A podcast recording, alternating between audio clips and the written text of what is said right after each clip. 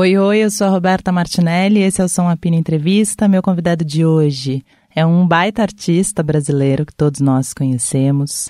Ele foi morar na Espanha, em uma cidade pequena, para estudar música barroca. Lá ele fez um disco chamado A Desordem dos Templários e essa entrevista foi presencial e é um papo, enfim. Ele começa num disco e parte para um país, para um problema, para uma solução, enfim. Com vocês, Guilherme Arantes. Som a Pino, com Roberta Martinelli.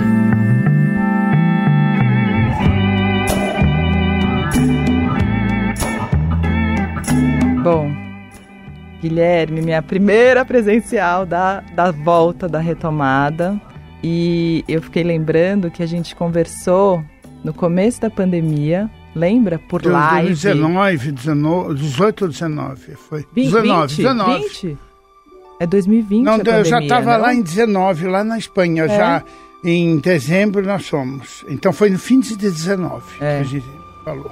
E eu lembro que ali no começo da pandemia, quando a gente conversou, você falou pra mim, ah, é tão difícil, é, é, é- é tão difícil compor nesse, nesse momento que a gente tá vivendo com tudo isso. E depois apareceu um disco.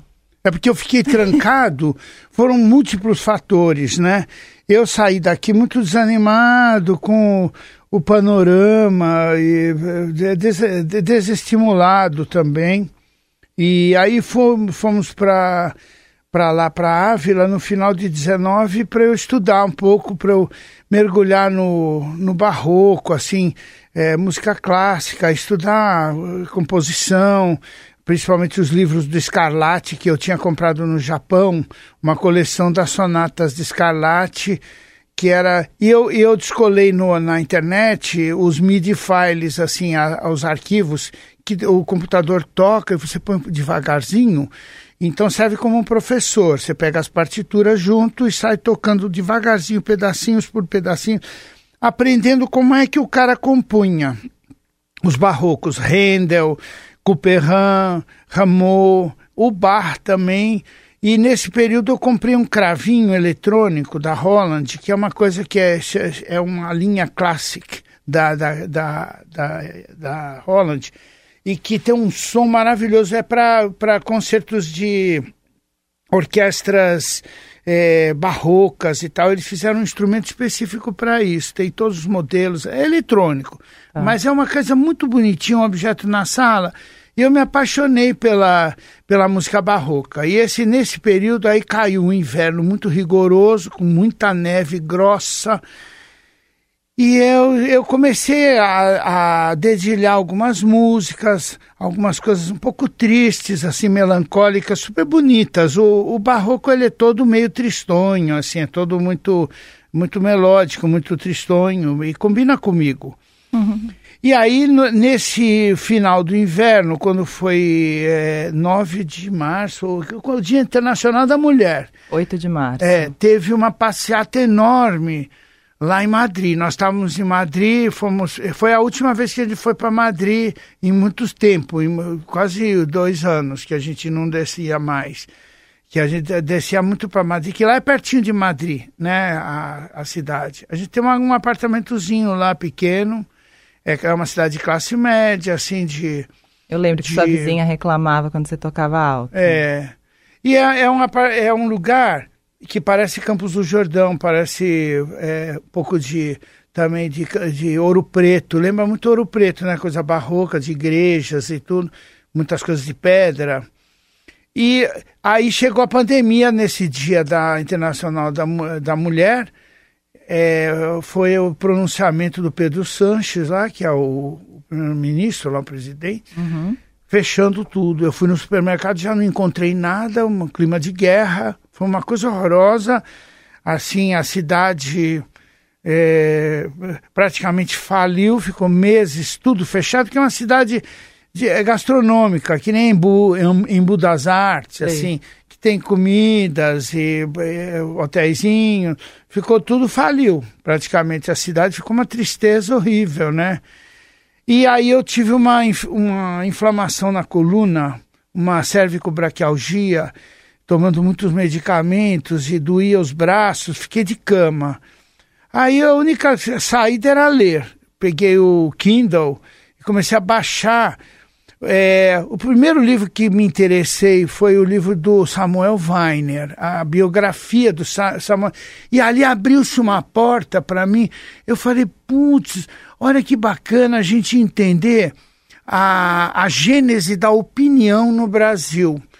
E aí eu comecei a me situar dentro dessa, dessa formação da opinião no Brasil, porque ali é o núcleo da, dos colunistas, quando dali surge o Antônio Maria, surge o, o Paulo Francis, o Tarso de Castro, todos esses grandes, e os, os, também os, os, os cartunistas e todos os, os, grandes boêmios, é o período do samba canção, e eu fui mergulhando nesse universo do Brasil é, do, após Vargas, é o Brasil do Jango, o Brasil da, do samba canção, do piano bar, né, que passa a proliferar no Rio de Janeiro o piano bar. Uhum. E aí você tem assim a varanda do Antônios, o que é o, o que é o Brasil que nós conhecemos como cultura moderna brasileira, que aí é a gênese da bossa nova, do cinema novo, a gênese do Juscelino, a, a, a, a fundação de Brasília, esse Brasil que é da minha infância.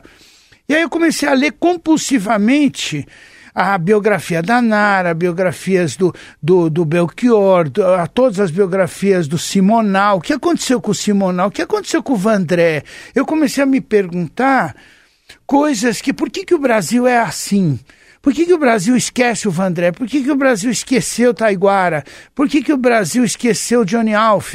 Por que, que o Brasil. É, a Nara, eu conheci a Nara pessoalmente, né? É incrível a personalidade, a, a figura da Nara. E aí, a história dos festivais, a história. Eu fui ler tudo, li o livro do Caetano, li o livro, os livros do Nelson Mota, que ele tem. Meu parceiro, eu não conhecia os livros dele. Livros sobre os anos 80, livros sobre o Glauber Rocha. Li tudo, acho que eu li uns 60 livros nesse período. E aí as letras começaram, eu comecei a escrever poemas também e eu li a, a, biografia do Renato Russo também nesse período e me identifiquei, porque eu estava de cama, fiquei seis meses de cama, e eu me senti meio Renato Russo, assim, na, já na maturidade, com 67 anos, mas eu me vi numa, numa adolescência literária. Então foi muito bom esse período, porque eu peguei o caderno de, de uh, o caderno espiral, e o lápis e a borracha e comecei a alinhavar letras para algumas coisas que eu tinha e começou a sair. Quanto mais você lê, mais você escreve. E aí vai numa compulsão. Livros, por exemplo, o livro do Sérgio Cabral, pai, a biografia do Tom. Bicho, que coisa, a vida do Tom Jobim, o Tom moço, eu conheci o Tom eh, pessoalmente, né? Então, é, o que foram esses anos, o que foram. É... E eu fui descobrir muitas coisas, por, por exemplo, que no dia da, da, da, da reunião da Libilu no Salão Caramelo da FAO, em 1976, porque teve o filme, agora o documentário, sobre a Libilu, né? uhum. né? E eu fui me interessar por esse, por esse momento. Eu, naquele dia eu estava cantando Meu Mundo e Nada Mais no Anjo Ma, no, no, no Globo de Ouro. Quando eu fui espírito, vi tudo mudar das verdades que eu sabia. Só sobraram restos e eu não esqueci que eu tinha. Então, meus colegas estavam fazendo uma revolução, uma, uma, uma atitude ali de vida, e eu estava fazendo a minha.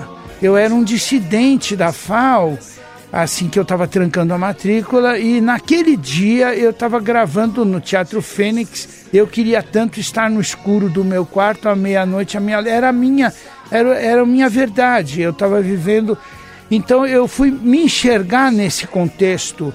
É, como é que as pessoas me veem? Por que, que as pessoas me veem de um determinado jeito? Por que, que o Brasil enxerga a gente de uma determinada maneira? Isso é mar maravilhoso isso aí. Que doido, Guilherme. Legal, legal. É muito mais. É, você me contando tudo isso nessa busca, né, do porquê que o Brasil é assim, falando sobre essas pessoas que são tão importantes para nossa formação e que muitas vezes parecem esquecidas, porque eu acho que não estão esquecidas, acho que elas estão na nossa formação e vão e voltam, né, ao assunto e, e para cá. Mas eu fico pensando por que que você nesse momento deitado longe do Brasil foi buscar o Brasil e foi buscar esse lugar, né? É porque eu fiquei deslocado sem entender direito quem eu sou, quem eu era sem que identidade eu tenho, por que, que eu sou barroco desse jeito, por que, que eu sou tão ligado na música, por exemplo, na música progressiva, daqueles anos no, no, no imaginário da, da, por exemplo, da é, do realismo fantástico, que é uma marca da minha geração. Realismo fantástico, Cem Anos de Solidão, é, livros como é, O Despertar dos Mágicos e é, o Aldous Huxley, são livros referência da minha geração, e descobrir por que, que a minha geração é assim, qual era o imaginário da minha geração, porque eu consegui enxergar que no Brasil houve uma glaciação no AI-5. O AI-5 marca um período glacial. Ali se extinguiram os grandes é, fósseis, os, os, grandes, os grandes predadores da cultura, que seriam é, a cultura que veio um pouco antes que do samba canção, da bossa nova, esse processo né, do, do, do tropicalismo, surgiu o uhum. tropicalismo. O, o, quanto o tropicalismo faz parte da Jovem Guarda, eles são uma única coisa. O tropicalismo e a Jovem Guarda são irmãos siameses. Como a bossa nova e o samba canção são dois. A bossa nova é um tipo de samba canção. É uma forma de um único, de um, movimento só, que pega Maísa, Tito Madi, aquele período da, né, do, do Dick Farney, desses... Eu, e, e por, como é que o Brasil, a gênese desses movimentos, eu acompanhei os festivais, eu era garoto, né? E, e a quebra que foi o AI-5. A nossa geração, então, entra a década de 70, alguns artistas fizeram a ponte dessa glaciação. A principal foi a Rita Lee. Que a Rita Lee, então, chega é, como uma pioneira, que era uma sobrevivente do, do movimento pré-glacial. E aí a nossa geração foi uma geração que foi é, subvalorada de significado. Eu digo assim, você, a minha geração é a geração do Alceu Valença, do Luiz Melodia, do Djavan, o surgimento do, do movimento é, do o Zé Ramalho, que é o, o, mais fulgurante, assim. Eu fui beber na fonte do Zé Ramalho por causa do realismo fantástico. E aí eu me, me debrucei sobre o barroquismo e o, a, o, o, caráter ibérico do cordel, do cantador de cordel uhum. e dessa música, é, esse cantador delirante, que é o Zé Ramalho, do Admirável Gado Novo, do Avorrai, e que me fascina terrivelmente, acho lindo, uma, um universo, e que é a Pedra do Reino também, do, do é, é, os, os, grandes escritores. A Pedra do Reino foi um marco também na minha vida nessa época. E eu fui então re revalorizar o progressivo, é, esse, esse Nordeste progressivo também, que é, está nesses artistas todos. E o quanto eu era ligado a tudo isso e quanto isso faz também uma ponte com os festivais lá do, do ponteio, do, da, da disparada. E aí saiu a, de, a desordem dos templários, que aí eu comecei a delirar.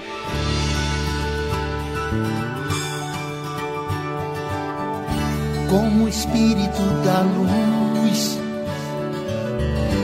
poderá mover o pêndulo imerso em escuridão balança entre as paredes da memória, traz os pomos da discórdia, faz a voz calar nos ecos da prisão. Nas crianças, um receio de crescer contaminar o céu sem rancor. Esse realismo fantástico. Eu estava numa cidade também, que é uma cidade referência mundial, da, da, da que lá tem o maior, a maior acervo de, das muralhas de Ávila. E ali o pau quebrou na, na, na reconquista da, da, da, da Península Ibérica. Então ali teve uma, uma, uma, uma colonização de, de um califado de 600 anos de, de poder é, muçulmano na cidade, a retomada. Então ali você tem os portões de Ávila com aquela, aquelas, aquela grelha por onde joga o, o óleo quente em cima do povo na, nas portas de Ávila. Uau. Então, todo essa, esse, esse lado sangrento da humanidade e a guerra de narrativas que eu falei, putz, grilo, é o tempo atual. E é tá o tempo super atual. na faixa título, né? Louco. Isso. Na Aí, faixa, na desordem dos templários, está muito, né? É o mundo atual. Achei lindo Os isso lados, aí. né? E aí comecei a delirar a capa também, de fazer um cavaleiro. E aí arrumei o Daniel, que é um grande ilustrador. Imagina que na, na no, no brasão do, do, desse, desse cavaleiro tem uma letra Z no brasão. Por que, que eu pus dois anos atrás, dois anos e meio atrás, uma letra Z que era um símbolo geek do, da, dos incas venusianos que é, são os, é, os vilões extraterrenos do, do filme da, da série National Kid que é, não sei se você pegou a National Kido, que é o japonês. E eles tinham então uns, uns é, extraterrenos que eram vilões, que são os incas venusianos. Eles têm um Z entrançado com outro Z, forma uma espécie de uma, de uma suástica.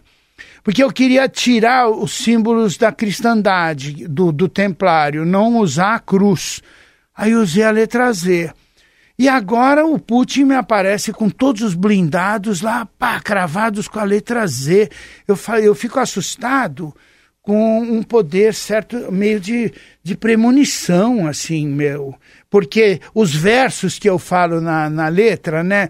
É, por exemplo, na cabeça do poder tudo só faz é, tudo só faz conspirar a inquisição de crenças é, é, é, Não, essa letra é impressionante. Essa Cada letra dia é uma batalha boa. desigual. É, e as crianças com receio de crescer, contaminar o céu é, na cápsula de um tempo sem rancor. Cada dia uma batalha desigual. E é muito bonito É. isso, né? Porque você falou, eu comecei a ler buscando quem eu era, né? Você estava um pouco distante. Eu acho que é um período em que todo mundo se sentiu um pouco assim. Eu acho que ainda mais artista, porque vocês ficaram muito tempo sem público, É. sem referência um pouco, né? Porque vocês estão acostumados Perdido, a estar no fica palco. perdido, você fica é. perdido, você fica sem É. um retorno. E eu lá estava perdido no espaço e no tempo também, né? Numa era medieval, enxergando esse medievalismo atual. Mas é isso, você falou quem eu sou, e aí você me faz um monte, você faz letras proféticas, né? É isso, você foi buscar atrás, você começou a reler coisas e, e ler coisas de tempos atrás. É. Aí isso te deu vontade de compor, né? E você começou a fazer a Desordem dos Templários, que vem com É um monte de delícia. coisa atual e futura. Quando começa a pipocar, sair da gente, assim, começa a. a- a- é como um, um- um estilista fazendo uma coleção, né? Você está fazendo uma, um lote de, de obras. Então, os artistas têm, é, os plásticos também têm aquela, aquela série, que ele faz uma série e aí começa. Então, por exemplo, teve dia que eu acordei de madrugada, que eu sonhei, sonhei de fato porque eu estava tomando muito medicamento, tomei, inclusive tomei tramadol, que é um opiáceo, né? Para que a dor estava insuportável. Aí eu acordava de madrugada e meio delirando lá, eu acordei de um sonho que eu era um jovem, é, um jovem é, camponês e que a minha nós éramos um casal de camponeses e a gente tinha sido chamado ali na, no Passeio Rastro, que é um lugar que tem o portão com os balcões, e eu vi o rei com os generais e, e a, a nobreza, e o rei eh, proclamando uma guerra santa, que os, os homens vão ter que se alistar e partir rumo a Jerusalém, ao sol nascente, para lutar por uma fé, para lutar pela fé. Minha mulher ficou desesperada, porque a gente era recém-casado ali no, no, no, sonho. Né? E aí, nisso eu acordo, eu tô em Ávila, ainda tá no, noite, e tudo coberto de neve, ainda tá noite, nenhum sinal do sol, por isso chama a música Nenhum Sinal do Sol. E eu então resolvo através da canção, voltar lá, resgatar a minha mulher, vamos fugir, vazar desse tempo e vamos para o nosso tempo, que é um tempo muito mais nosso, do, do nosso amor. Então, é, essa música resultou numa música extremamente barroca. Desperto assombrado de um sonho,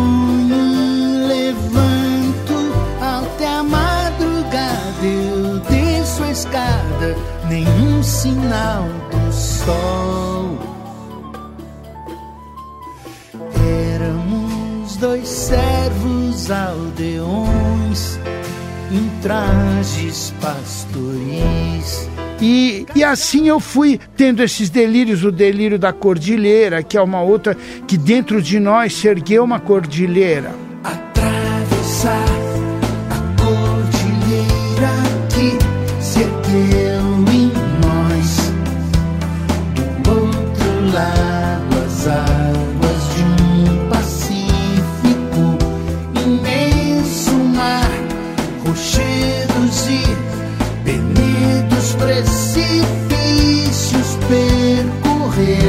Nós temos uma tra travessia a fazer. É como se a gente tivesse uma, uma cordilheira para atravessar e do outro lado tem um Pacífico mar um, essa paz que nós e nesse caminho as, os perigos das do, do, da, do, dos precipícios e penedos que a gente tem que atravessar, e ali tem os, os salares, tem aqueles desertos de sal, aqueles lagos, desertos de sal, que, que refletem as estrelas. Ali você tem os te, radiotelescópios que estão buscando a origem do universo. E aí essa história toda desses, desses telescópios descobrindo é, a, a, é, confirmar né, que, que existe uma instância gigante no o universo, é uma coisa. E como é que o ser humano vive essa dicotomia de um, de uma, uma, uma um primitivismo tão grande aqui na Terra e, e uma, uma curiosidade sagrada, que é uma obra divina curiosidade. Isso vai de encontro muito ao, ao vai muito contra o, o conservadorismo. O conservadorismo ele se baseia numa série de escrituras que são estáticas, num Deus estático enquanto perfeito, só que nada é estático no universo e provavelmente muito menos o Deus, né? Então, esses questionamentos estão na música, né? ficou uma música bastante é, vasta que fala desse momento que a gente está vivendo e o quanto o nosso afeto é a salvação. E talvez o nosso delírio seja a nossa salvação. Porque a gente passou, nos anos do, da, que eu falei da FAO, eram os anos do delírio, do, do, do, realismo fantástico, que foi o que nos salvou. O que nos salvou foi os nossos delírios, da, do despertar dos mágicos e tudo. Então talvez essa época seja o advir de uma nova, de um novo delírio, de um novo realismo fantástico para nós, que será a nossa redenção, né? Será que a gente é capaz de delirar agora, em pois 2022? É necessário, né? É necessário. Eu sinto muita falta, sabia, de delirar em 2022, falando de verdade. Assim, acho que é meu tema de terapia ultimamente, é falar sobre isso. Como o medo, a, é, a angústia, tudo isso te coloca num outro lugar, né? Que é muito diferente do delírio o mundo deu uma, uma, um refluxo. Aqueles anos que eram ano, foram muitas décadas de ampliação da, da, do espectro do pensamento e da percepção. Né? E hoje nós estamos num mood de, de redução do espectro de percepção. E dizem e que é normal, né? Que são ciclos, mas é isso. Vocês isso foram, né? Essa, a sua geração é muito dessa de abrir as portas da percepção, de, de tudo isso, né? De delírio mesmo. E a, gente, a gente, foi, foi. Eu me lembro da primeira aula da FAO, da USP, nós entramos na, na arquitetura, né? e o nosso professor de linguagem da arquitetura era o Flávio Império. O Flávio Império era um grande cenógrafo, um grande artista. E o primeiro dia era para todo mundo deitar no salão caramelo. É, quem pudesse fumar um, fumava, porque aí já tinha, sabe que já tinha a polarização dentro da escola tinha aqueles que eram contra isso, tinha aqueles Estavam que eram chocados. É, tinha os que eram reacionários contra também é, os que eram mais gays na escola, que já tinha então uma turma de granfinos e tinha uma turma também de, de proletários, já era dividido entre granfinos e proletários na FAO, era terrível isso. Mas na aula do, do Flávio Império, todo mundo teve que deitar no chão e ouvir o Yes. Ouvir o Close to the Edge, fechar a cabeça, fechar os olhos. E abrir a cabeça. E abrir a cabeça. Então, acho que existia esse culto à expansão da percepção. E hoje existe um culto à redução da percepção. Não. A mente humana é feita para convergir para o emburrecimento, porque esse é, é o supra-sumo da, da, da, É muito louco é, isso. que aí. leva a gente ao, ao quem está no poder hoje, que leva a gente para tudo que a gente está vivendo, né? Eu acho que é isso. Que ciclo estranho, né? Deve ser muito, ainda mais para quem viveu o outro, né? Eu acho mais ainda. A gente, eu sinto que. Eu, é isso, eu, eu sinto essa vontade de, de expansão. E na internet você vai pesquisar como estão as pessoas. Como estão meus colegas? Como está o meu colega que tocava comigo na banda do, do Jorge Maltner? Se transformou num, num, numa pessoa Ah, completamente diferente. Assim, é muito estranho isso tudo. Os que eram mais caricatos na expansão da percepção naquela época, hoje são os mais caricatos na, na, na- no fechamento da percepção. É muito estranho. Eu que não era nenhuma coisa nem outra, era uma pessoa mais flutuante assim. Eu fui um, um beneficiário disso, de eu ser uma, uma, uma pessoa que, que, que era coligativo. Eu tinha amigos de todos os, o- os ramos, assim. Mas isso talvez por causa da música. A música me fazia eh, me coligar facilmente. Às vezes a gente ia na casa de um granfino que tinha piano, numa mansão em Alto, da, Alto de Pinheiros, e lá todo mundo cantava, tá, mas, Mas eu tinha... acho que os granfinos dessa época talvez fossem mais ligados à arte. O que aconteceu, eu acho, nessa. Hoje em dia, não, tô falando. Claro que existem granfinos ligados à arte ainda hoje. Mas existia um. Hoje em dia, a gente. A polarização, né? Essa divisão, acho que reduziu um pouco a discussão também, né? Porque eu acho que antes era mais possível você. Hoje é, é difícil, né? Porque se você apoia um, um governo que é contra a arte, né? Entre outras coisas, é, é um. É, nós acabou, né? vivemos uma, uma hegemonia agora, é assim, de que qualquer, é, qualquer fator de, de, de mobilidade na sociedade é nocivo. A sociedade ideal é a sociedade sem mobilidade no, no tempo e no espaço, assim que, que a, é, isso aí é uma sociedade dos medrosos, é uma sociedade do e, e é, a, o conservadorismo ele se baseia nisso, né? Se baseia na, numa numa, numa coisa estática, um Deus estático, mandamentos estáticos. Por isso que escrituras e religiões remotas, antigas, fazem tanto sucesso, porque colocam coisas que é, são para valer para todos os milênios, né? Então as pessoas têm uma atração é, é, enorme, porque isso dá segurança, né? O passado dá segurança. Agora, o que dizer quando você tem um telescópio, que não se lançou um telescópio James Webb agora, que vai fazer boom assim na cabeça da humanidade, né? E aonde fica todo essa, essa, esse arcabouço de, estático de conceitos, né? Perante.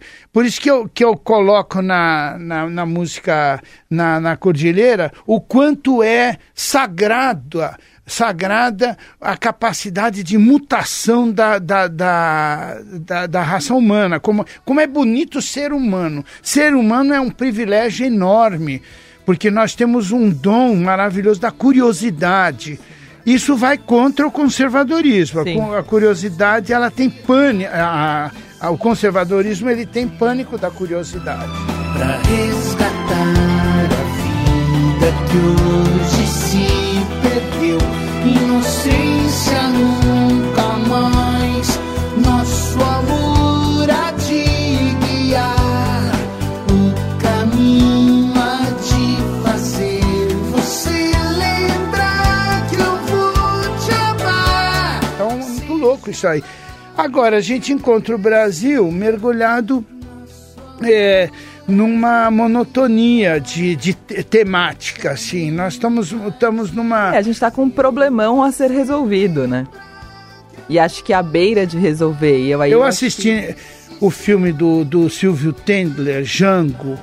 Acho que eu já assisti 25 vezes. Porque aquilo ali tá colocado uma coisa que até agora não se resolveu. Tá lá, tá colocado. O Brasil tá parado naquilo. Tá, pa- parou naquilo, ainda não resolveu, né? E isso é uma coisa que nos incomoda muito, porque é, a Espanha continua também é, num processo de questionamento eterno. Eles vivem quebrando o pau. Só que como a Espanha teve uma instância irrepetível, que foi a Guerra Civil Espanhola, aquilo nunca mais. Eles têm um ponto, eh, um ponto de, de, de retorno.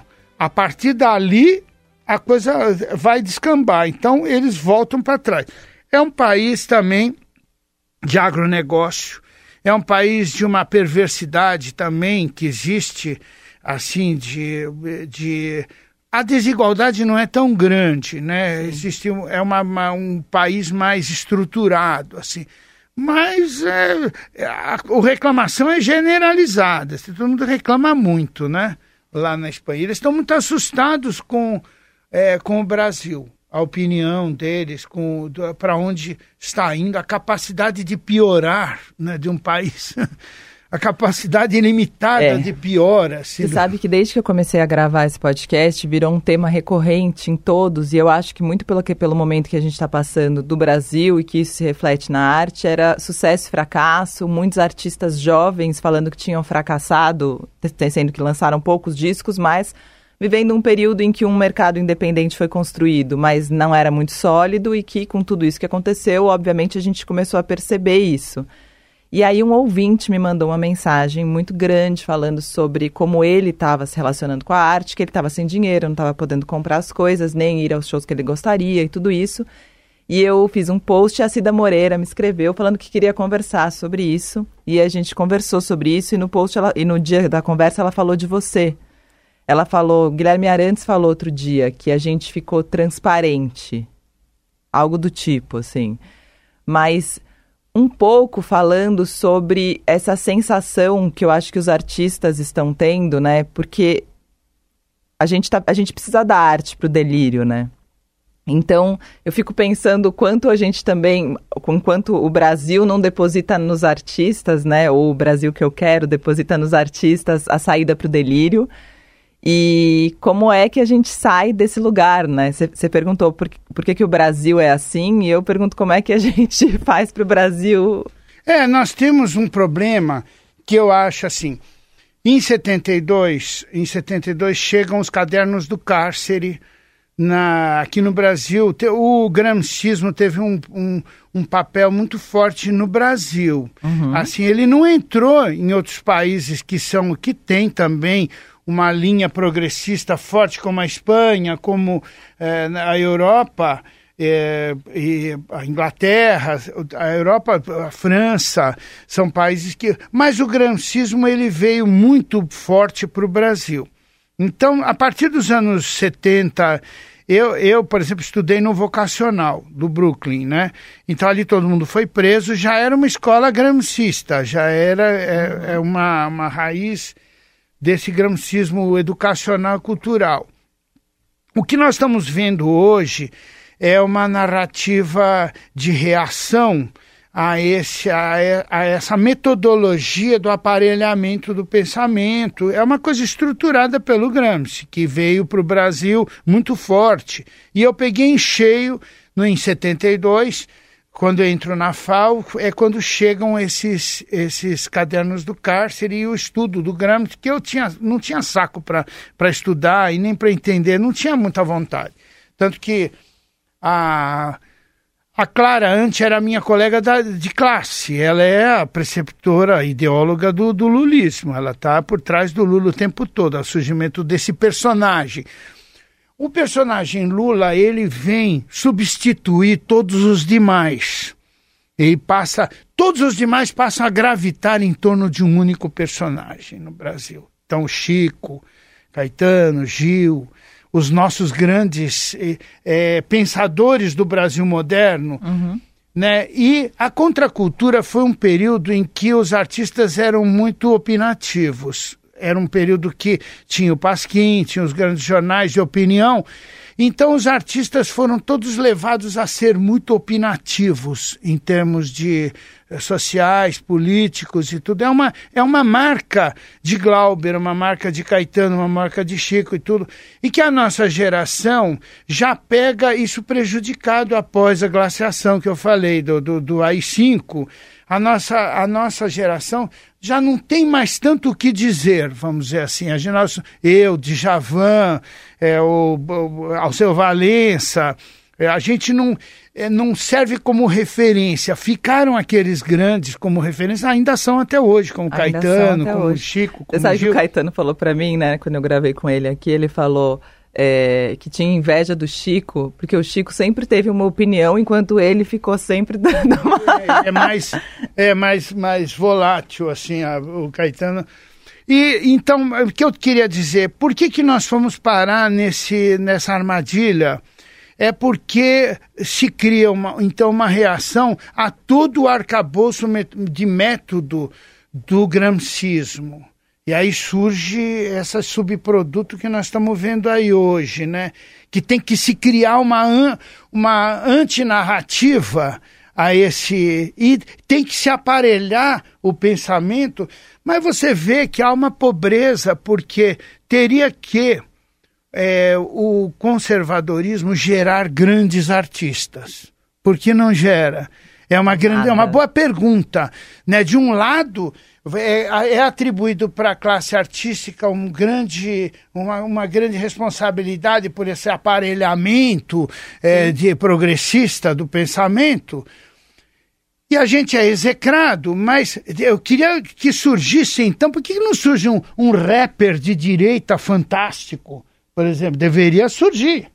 Deveria. A gênese dessa contrapartida, ela não traz é, não traz nada, só nada. traz é, só traz a fabricação do hedonismo, que é uma marca característica do conservadorismo. O hedonismo, ele exacerbado, que seria a playboyização do Brasil, a jovem panização do Brasil, é, né? é, uma, é um processo que é assustador, porque ele não traz é, grandes criações, deveria trazer entendeu? Deveria trazer, mas não.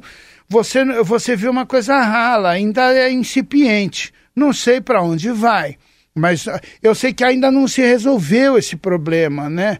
Porque você para no Silvio Taylor, no, no, no período do, do, do filme Jango, ali não chegou o gramscismo ainda no Brasil, ele chega posteriormente.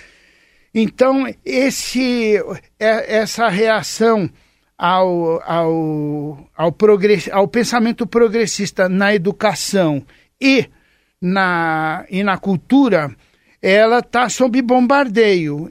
Tá so, um, é, existe uma, uma, um processo de desmanche, Sim. mas e aí o Brasil vai ficando um país onde, onde é totalmente. Eu, eu vejo o maior risco é de virar um fazendão, Brasil, um fazendão de agronegócio nós seremos o que a China quer que nós sejamos, uma produção primária não, de. Não vai acontecer de, isso. De eles querem a nossa área de pesca, querem a nossa, nossos minérios, que já são de, a água dos aquíferos, né, os, os, nossos grãos e tal. E o povo brasileiro não tem serventia, vai ficar um povo jogado nos mucambos das, das grandes cidades como uma etnia em extinção. Não, eu acredito Isso é um perigo. que a gente vai resolver. É um perigo que, de, de sermos uma, uma etnia em extinção, porque a gente não tem utilidade geopolítica. Nós não somos produtores e não somos consumidores, nós não somos nada. A gente tem que tomar cuidado. O Brasil, uma hora, tem que dar certo, não é possível. E tem tudo para dar certo. Né? Um livro que foi bom nesse período foi da Eliane Brum, Brasil, o construtor de ruínas. Brasil Construtor de Ruínas é um livro. ela é uma pessoa, uma jornalista ela é de é esquerda, Sim. porém destruidora do, do, da gestão de Belo Monte, por exemplo, do que foi. Ela é radicada lá em, em, Nós tivemos lá em Marabá, né? Que fomos. Ela acho que mora lá em, Marabá. E ela acompanhou, então, essa, essa tentativa desse Brasil moderno de construção de mega, mega obras, como foi Belo Monte, e que é um desastre. O Brasil não pode fazer tantos desastres. Isso é na gestão progressista que aconteceu isso. Então, ela é uma crítica é, bastante é, ampla, há uma, uma crítica bastante e foi um dos livros mais importantes que eu li nesse período. Esse livro é assustador. Eu vou, vou buscar, não li. Você sabe que artisticamente, né, falando sobre isso que acontece hoje, a Cida falou uma coisa que me deixou muito mexida, mas que é muito bonita. Ela falou: o nosso fracasso é grandioso. É, ribombante, é. é, é. Porque porque é isso, né? É um fracasso, entre muitas aspas, né? Que eu não considero fracasso, eu admiro muito e por isso eu tenho me admirado a cada conversa, porque não é um fracasso. Eu acho que talvez a sensação interna seja um fracasso pelo retorno financeiro, ou por público, ou por números de Instagram, ou por essas coisas mas que na real é uma luta, né? Não é um fracasso. É, é uma arte que não está parada. Vocês não, não pararam nunca. Vocês estão em movimento o tempo inteiro. É. é isso, quando você parou inteiro, que você ficou deitado. É, a gente parou. consegue reconstruir quando você reconstruir o seu universo, quando você chuta o balde e quando você manda tudo para aquele lugar e se e vai para o recôndito de uma, uma, uma, um silêncio, é preciso sair do ruído, da zona do ruído, para você pensar novamente da, da folha em branco e começar a reescrever as coisas a partir dos rudimentos, da, das coisas. Eu, eu tive que fazer isso, eh, que foi me entrar numa crise, porque em, 70, em, em 2018, 17, eu lancei o disco que tinha a Semente da Maré, que é uma música que fala de eu estar procurando um lugar no mundo para eu ir porque eu estou me sentindo um refugiado em meu próprio país. Sou semente da maré, que na areia cai em pé, pra correnteza não levar imaginação é fértil. Vago pelos mapas, sigo pelas setas, onde clico a fantasia. Vou abrindo telas, vou girando câmeras, me vejo em qualquer morada. Que eu tenho um passaporte que diz que eu tenho uma nação, que eu tenho uma pátria, essa nação não me dá nada não dá nada em troca, só leva, só cobra. É muito triste, você não é cidadão de nada sabe? Você só recebe multa, autuação, imposto para pagar, é, é, sempre o último dia, a última. Você está sempre. É, nunca está o suficiente. Existe um poder público que é achacador, que está montado em cima do cidadão. E, e agora, eu vejo que mesmo essa política atual está tentando, da maneira tosca que, que é, de que é capaz, uma forma de equacionar isso do jeito deles lá. Agora, não é possível que, o, por exemplo, a questão do meio ambiente, a questão da, da, da o desmanche da, da cultura, tudo isso são coisas que passam do ponto de, da, é, da do ponto da, da, da necessidade de um novo caminho né? E fica só a nível da destruição. Só nós estamos vivendo uma terra arrasada, um momento de terra arrasada. Agora, eu acho que, por outro lado, você olha a Argentina. A Argentina é um lugar que nos acompanha, nós vamos para e passo com a Argentina. A Argentina também passa um momento agora. É terrível ser eu argentino. acho, eu acho, eles estão mais na- nas ruas, eles estão mais na luta, eles, ele, eu acho que eles ainda, eles ainda estão mais em movimento, assim. Eu fico achando que a gente ficou tão passado com tudo que aconteceu com a gente, que a gente está um pouco parado, Eu acho que o maior sabe? problema do Brasil é manter a unidade federativa do Brasil. O Brasil é uma utopia de regiões muito, muito eh, diferentes. Você tem eh, regiões. Brusque não tem nada a ver com Caruaru. Nada a ver. É muito difícil você manter sob uma mesma bandeira a República de Brusque. Né? E, e, e É, Caruaru. eu acho que a gente é mais potente, sabe? Eu- isso me dá um pouco o que eu falei agora, né, da Argentina, eu vejo eles na rua. Eu acho que a gente já teve esse brilho nos olhos mais e que eu acho que a gente está caminhando para recuperar e, e deve chegar. Agora, o tamanho lugar. do nosso desafio também é o tamanho da nossa beleza. É isso. O mundo também é fascinado com o Brasil. Sim. Nossa, Sim.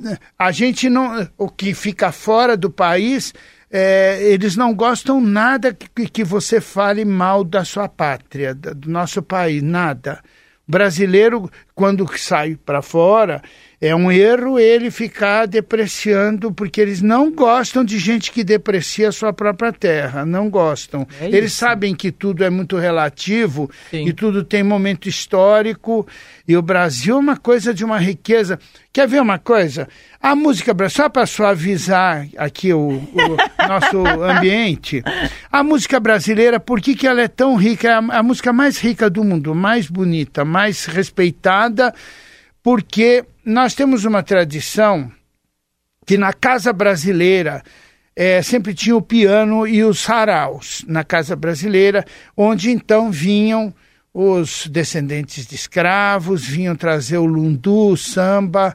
ali, ali surge né, Ernesto Nazaré, Chiquinha Gonzaga, surge o Pixinguinha, ah, onde, onde brilharam eh, Nelson Cavaquinho, Cartola e essas gerações e que eram extremamente sofisticados na linguagem, porque iam cantar nos salões.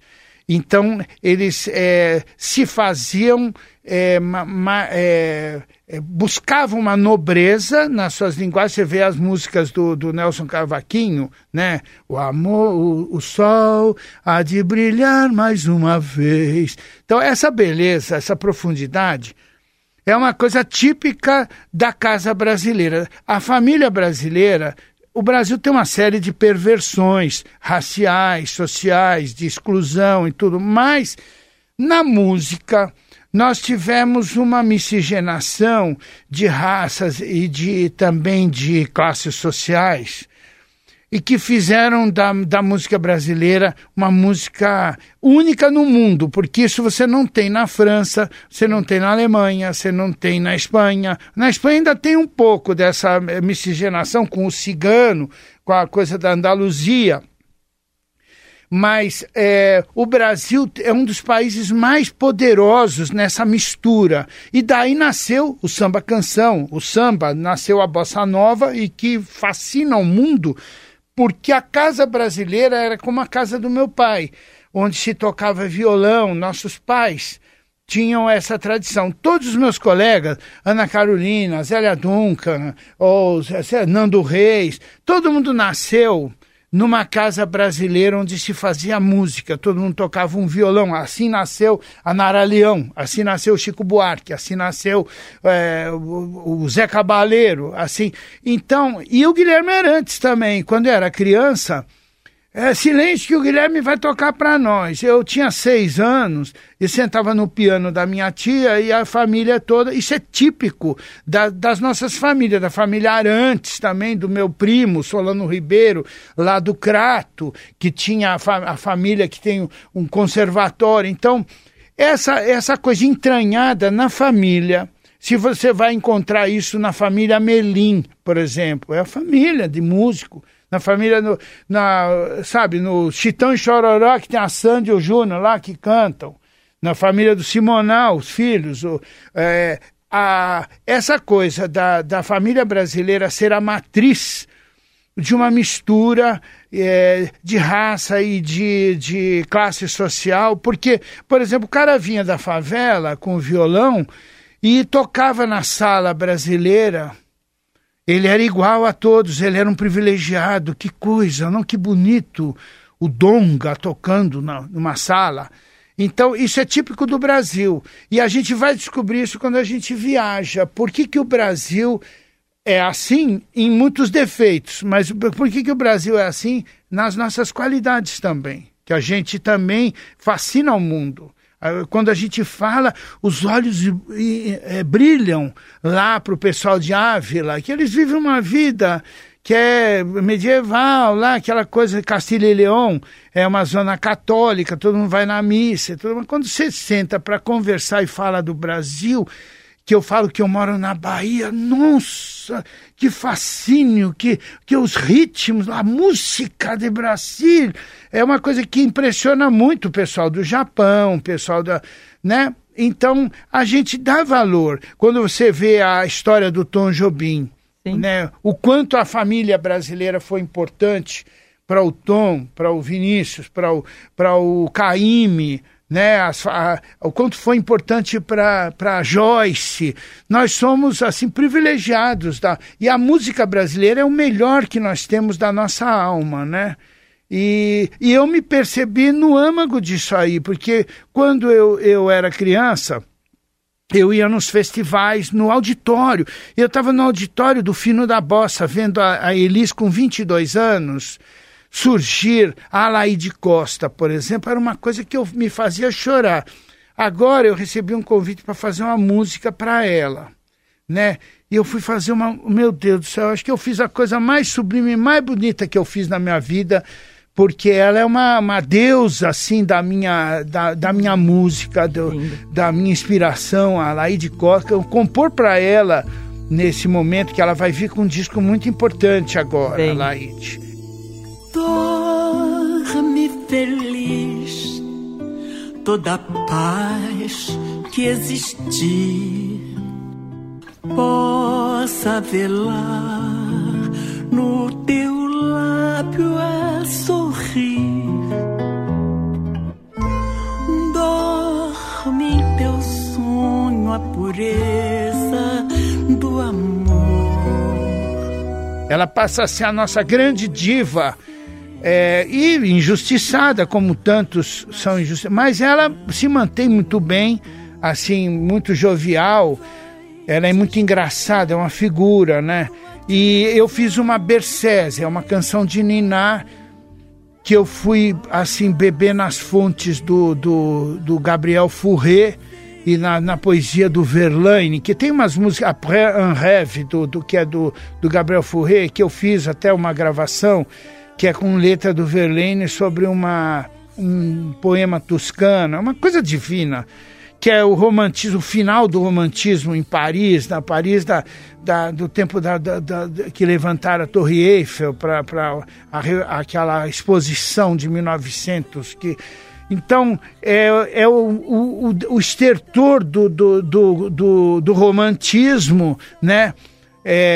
Tocado a muito absinto, né? Porque o, eles tomavam absinto e ficavam muito loucos, compunham coisas. O Ravel, esse aí foi professor do Ravel, do Debussy, né? O, é o Gabriel Fourré. E aí eu fiz essa música para Laide Costa. Então, para mim, hoje é um, um, um resgate, é um, é, representa um resgate do meu amor pela música brasileira o meu, assim, é uma adoração que eu tenho pela história. Agora eu estou relendo pela terceira vez a história da Nara Leão. Porque a Nara foi é uma figura de uma incrível, assim. Ela é. Eu con consegui assim, mergulhar no mundo dela, assim, com grande paixão, sabe? Porque a Nara é irresistível, a figura dela. E e nesse período que eu fiquei lendo, foi um dos livros que mais. A história do Simonal. O que, que aconteceu com o Simonal? Por que, que tinha que acontecer aquilo? Como que ele errou ao ir é, fazer entrevista no Pasquim, se achar capaz de dar volta em Enfio, em, em, em Milor Fernandes. Esse cara era um perigosíssimo. E ele era desabrido. Era uma pessoa que foi encarar é, se achando, né, que ele é, é, um dos problemas do Simonal é que ele é, cresceu demais, muito rápido. Mas por que que fizeram isso com o Simonal? Por que que... Então são histórias que a gente vai olhar o quanto o Brasil é cruel. Foi cruel com Belchior. Por que, que Belchior morreu angustiado? E, e a, é, aquela angústia do Belchior. Que angústia é aquela? Será que me, me, me, me, me espera uma angústia parecida? Será que o Brasil vai fazer isso comigo também, como fez com tantos? Sabe, como o Taiguara. Taiguara eu conheci ele no auge do, do, do, do, do disco Fotografias, aquela época foi. Eu tinha fascínio total, era o meu maior ídolo, era o Taiguara. Né? Mas por que, que ele era índio, era do sul? São estigmas do Brasil. O Brasil é um país é, cheio de estigmas. É, ser índio não é muito vantagem no Brasil. Ser do Sul também não é muito vantagem. O Brasil, a tradição do Brasil é o samba, é o Nordeste. Esse é o Brasil que se pinta como. A gente percebe que o Brasil é, tem essas coisas. Curitiba, Flor, é, Florianópolis, Santa Catarina não é muito, não é Brasil, é que não é identificado como. É muito louco isso porque é, é faz parte, né, do Sim. nosso conjunto. Mas nós somos um conjunto problemático, assim cheio de, de, de, de, de descontinuidades. Eu né? acho que essas questões todas que você tá já são um jeito de escapar desse Brasil cruel, porque é isso, o Brasil ele é cruel, mas ele é potente, ele é bonito, mas ele pode ser horrível, o Brasil é tudo isso. E acho que a gente vai única. ter que. É uma nação É uma única. coisa louca. É Brasil muito estranho. O Brasil Nós- é um delírio. É, exatamente. Então, a- o tamanho da nossa grandeza é o tamanho do nosso desafio também, É né? isso. Que a gente tem um, É isso. um desafio e, e- e, assim, é, é, inimaginável. A gente não consegue imaginar o tamanho do desafio que é o Brasil, né? É E você vê, por exemplo, o final da vida do João Gilberto. A gente, desse período, a gente acompanhou é, assim a complexidade do que aconteceu com o João, com o João Gilberto. Por que, que ele foi ficando daquele jeito?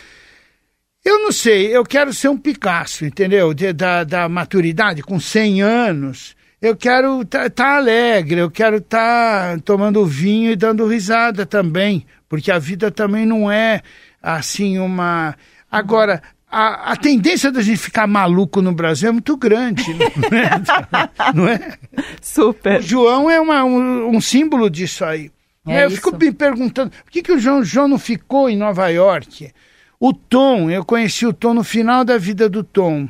Né? Ele amava o Brasil, ele tinha loucura pelo Brasil. Mas o Brasil vai se, vai se transformando numa coisa irreconhecível. Aquele rio Sim. do Tom, Mas será que é o Brasil ou também não é a passagem do tempo? o também? mundo talvez, né? É. O mundo talvez. Agora, eu fui encontrar em Ávila uma mais. cidade. uma- eu fui encontrar em Ávila uma cidade que não muda muito há centenas de anos. Então, eu já sei que eu vou voltar lá, eu posso voltar daqui a 70 anos. Vai estar igual. Tá a mesma coisa. Então, é, dá uma certa. Agora, não sei se isso é bom, se é ruim, Então, o que, que é. fica a não questão. fica a questão. Guilherme, obrigada sempre. Ah, desculpe o delírio aqui, mas Imagina, que é o papel da gente. É isso. O papel da O que gente. eu mais quero é delirar com Tá você. bom. obrigada. Obrigado a você.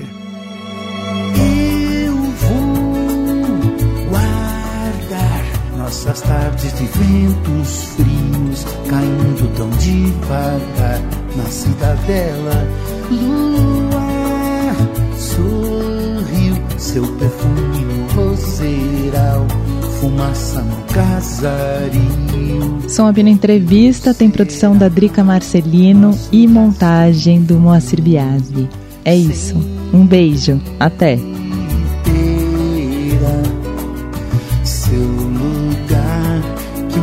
assim cantou nosso amor.